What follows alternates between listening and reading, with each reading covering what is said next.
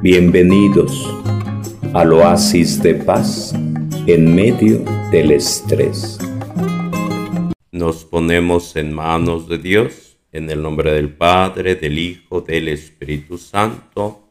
Estamos en el tema 7, interpretación de la Biblia. Espíritu Santo, ilumíname, transfórmame, renuévame, ayúdame a entender, a comprender el texto sagrado revelado Ayúdame para que este curso de Biblia me encamine a encontrarme más con Dios, para descubrir esa carta de amor que Dios tiene para mí, para mi salvación, para mi bien. A Dios sea la gloria, la alabanza por los siglos de los siglos. Amén. Bienvenidos, estamos en el tema 7 sobre la interpretación de la Biblia. Partimos de que la Biblia es palabra de Dios. Partimos de que la Biblia es palabra de Dios, que es divinamente revelada y que busca nuestra salvación. Y por lo tanto tenemos que ver el conjunto de la palabra de Dios, tener en cuenta el conjunto y lo que Dios quiere para nosotros nuestra salvación, nuestra salvación, como algo fundamental. Y esa salvación normalmente la hace en comunidad, porque Dios quiere que todos los hombres se salven y lleguen al conocimiento de la verdad. Cuando Jesús enseña la oración del Padre nuestro, les dice, hagan oración de esta manera diciendo, Padre nuestro y al decir Padre nuestro nos marca que somos familia, que somos hermanos, que somos comunidad, que formamos parte de la gran familia de los hijos de Dios.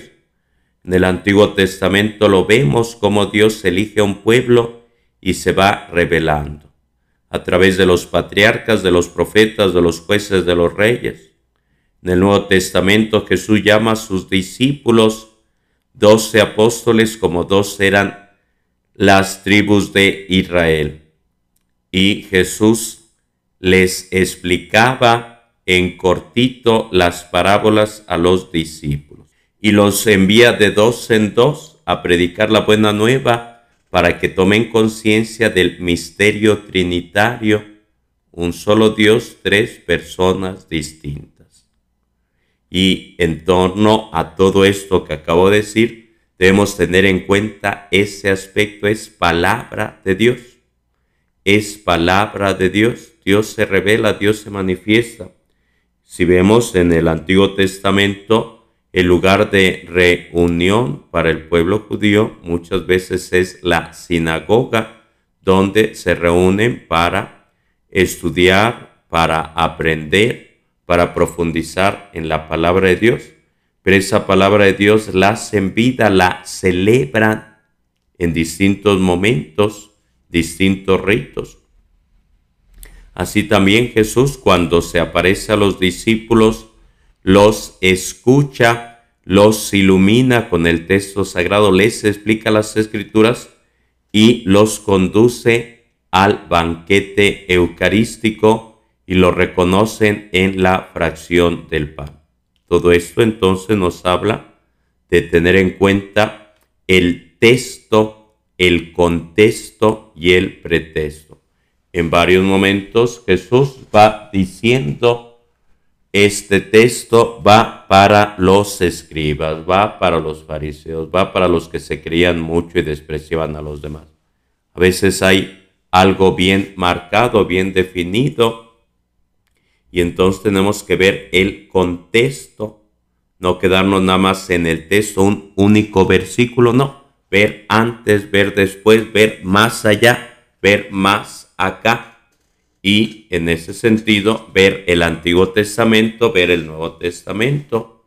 La Biblia sería como un sándwich donde hay una parte en lado izquierdo, otra parte en lado derecho, pero en el centro está el alimento que es Jesús. Entonces, tener eso en cuenta, tener eso también muy en cuenta. Dios se revela, Dios se manifiesta.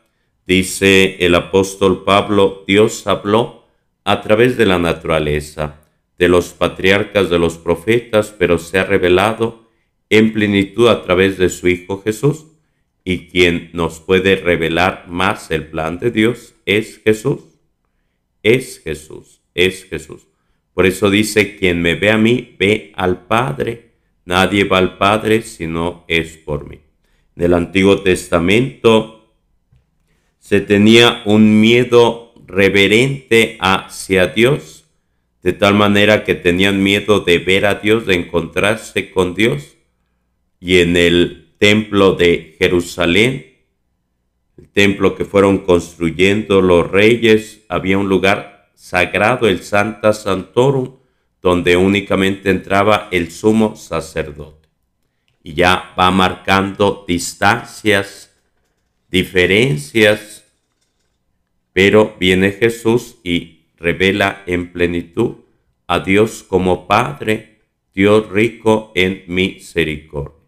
Así que tenemos que ver el contexto general, no quedarnos en una interpretación en muchos momentos literal. Hay ocasiones que dice Jesús, si tu mano es ocasión de pecado, córtatela, por ejemplo. Y no se trata de agarrar el machete y cortar la mano, sino de cortar la raíz que nos conduce al mal, al pecado pero habrá otros momentos en los que tengamos que ver el sentido espiritual o el sentido pleno, remarcando historia de salvación. Dios quiere la salvación para todo ser humano. Cuando Dios le dice a Moisés que tendrá que liberar al pueblo, él dice, soy tartamudo, no sé hablar. Y Dios le dice, no te preocupes, tendrás la ayuda de tu hermano Aarón, de tu hermana Miriam. ¿Por qué? Porque uno no tiene todos los talentos, necesita de los demás.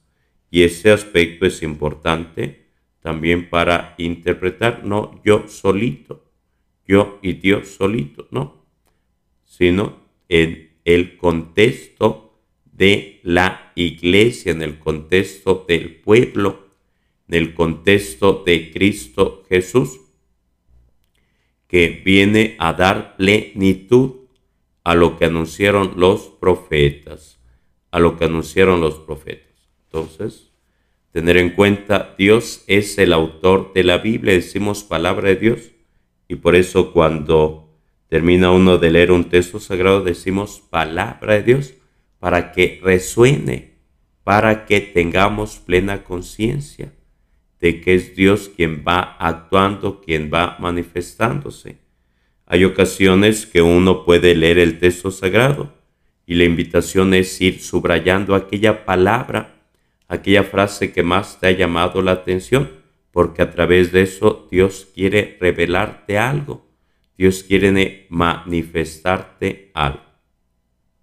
Y habrá algunos pasajes que sean más difíciles donde no encontremos por ahí el caminito y el ideal es ir a la fuente. Y esa fuente sería las versiones originales griego, hebreo, arameo. El ideal sería aprender griego, aprender arameo, los idiomas originales, porque a veces hay palabritas que tienen otro sentido, otro significado ya va llegando a nosotros en el español, en el inglés, en el ruso. Y cada, y es conveniente buscar alguna, eh, comparar las distintas traducciones, ver los textos paralelos. Hay Biblias que tienen eh, citas al margen, comentarios, y eso es bueno, pero también ir buscando esta cita y buscar la otra cita y esta dónde me lleva. Y ahí es muy importante eso, porque vamos viendo el contexto, vamos viendo más en conjunto. Y es necesario ver más allá, es necesario ver más allá. En varios momentos dice Jesús, tienen ojos y no ven, tienen oídos y no oyen. Y eso nos va indicando que tenemos que ver según el plan de Dios, según el Espíritu Santo, para que nos ayude a comprender más, más y más. Hay ocasiones que escucha una aquella cita de los 144 mil que se van a salvar, pero más adelante dice, vi también una cantidad incontable de personas procedentes de todas partes del mundo. Cuando Jesús envía a los discípulos, dice, vayan por todo el mundo, prediquen la buena nueva a todas las personas. Y es importante tener eso en cuenta y nos habla de la visión de conjunto. En varios momentos Jesús les explica las escrituras a los apóstoles, pero no siempre queda esa explicación registrada en la Biblia. Así que te invito a pedirle luz al Espíritu Santo, discernimiento, sabiduría, descubriendo que es historia de salvación y Dios quiere tu salvación. Y esa salvación se va realizando en un pueblo, en una comunidad. Se va realizando en la iglesia. Así que tener todo eso en cuenta. Estamos en este tema 7, la interpretación de la Biblia. Tenemos que tener en cuenta el contexto general, la historia de salvación. Así que pídele luz al Espíritu Santo, pídele luz al Espíritu Santo. Así que busca por ahí alguna Biblia que tenga textos explicativos al margen, la, parte de abajo, por ejemplo, la Biblia de Jerusalén u otras versiones de la Biblia. Hay, otra, hay otros libros donde va, va, se va viendo a los personajes bíblicos o los, los lugares geográficos también sirven de ayuda. Así que a pedirle esa luz. Le damos gracias a Dios por este momento para que podamos conocer más la palabra de Dios. Al principio están los apóstoles y después se va dando lo que se llama santos padres que vivieron cerca de los apóstoles contemporáneos, más o menos en los primeros siglos de los apóstoles, que también profundizaron más en la palabra de Dios y es bueno tenerla en cuenta o al paso del tiempo el magisterio vivo de la iglesia, el papa, los obispos, los concilios que también pueden aportar mucha luz. Damos gracias a Dios por este día, por este momento que nos ha permitido conocer un poco más la palabra de Dios, que quiere nuestra salvación. Dios quiere que todos los hombres se salven y lleguen al conocimiento de la verdad.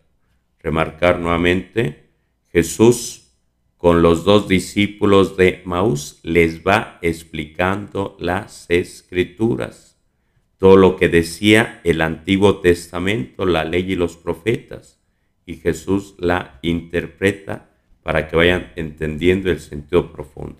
Pero a la vez cuando se acercan a pedir ayuda a Jesús para que sean sanados o sea expulsado un demonio, Jesús el ingrediente que pide es la fe. El ingrediente que pide es la fe. Así que acerquémonos con fe a la palabra de Dios para encontrarnos con Dios para encontrarnos con Dios que quiere tu salvación. Porque dice Jesús, ¿de qué le sirve a uno ganar el mundo entero si pierde su alma? O lo que dice el apóstol Pablo, si no tengo amor, nada soy. Así que pedirle esa ayuda al Espíritu Santo. La bendición de Dios Todopoderoso, Padre, Hijo y Espíritu Santo, te acompañe ahora y siempre compartiendo este tema, interpretación de la Biblia, tu amigo el Padre Alfredo Ramírez Cerón. Que tengas bonito día, bonita noche, que la pases muy bien. Nos vemos mañana. Bienvenidos al oasis de paz en medio del estrés.